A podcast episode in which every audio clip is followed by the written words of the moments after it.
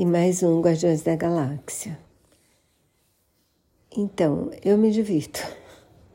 Eu assisto todos os filmes da Marvel porque eu sempre me divirto. Por outro lado, eu me perco um pouco porque eu nunca lembro do filme anterior, porque demora anos para lançar e eu não vou assistir de novo, né?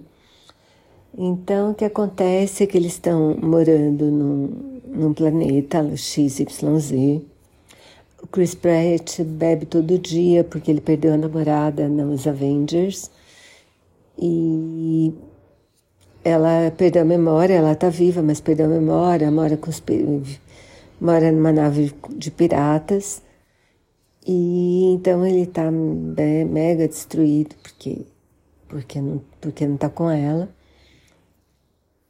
E aí tem um ataque onde eles moram, porque um cientista maluco, tipo um, Frankenstein da vida, ele cria, cria seres vivos em laboratório e ele mexeu, ele pega animais e transforma assim em laboratório e um dos animais que ele mexeu foi o Rocket. Só que o Rocket ele tem uma ele é criativo e os outros seres vivos que ele que ele cria não são não são brilhantes como o Rocket. Então o que ele manda? Ele manda a turma dele lá de, de escravos é, atacar os guardiões e pegar o Rocket. Eles não conseguem, mas o Rocket fica ferido.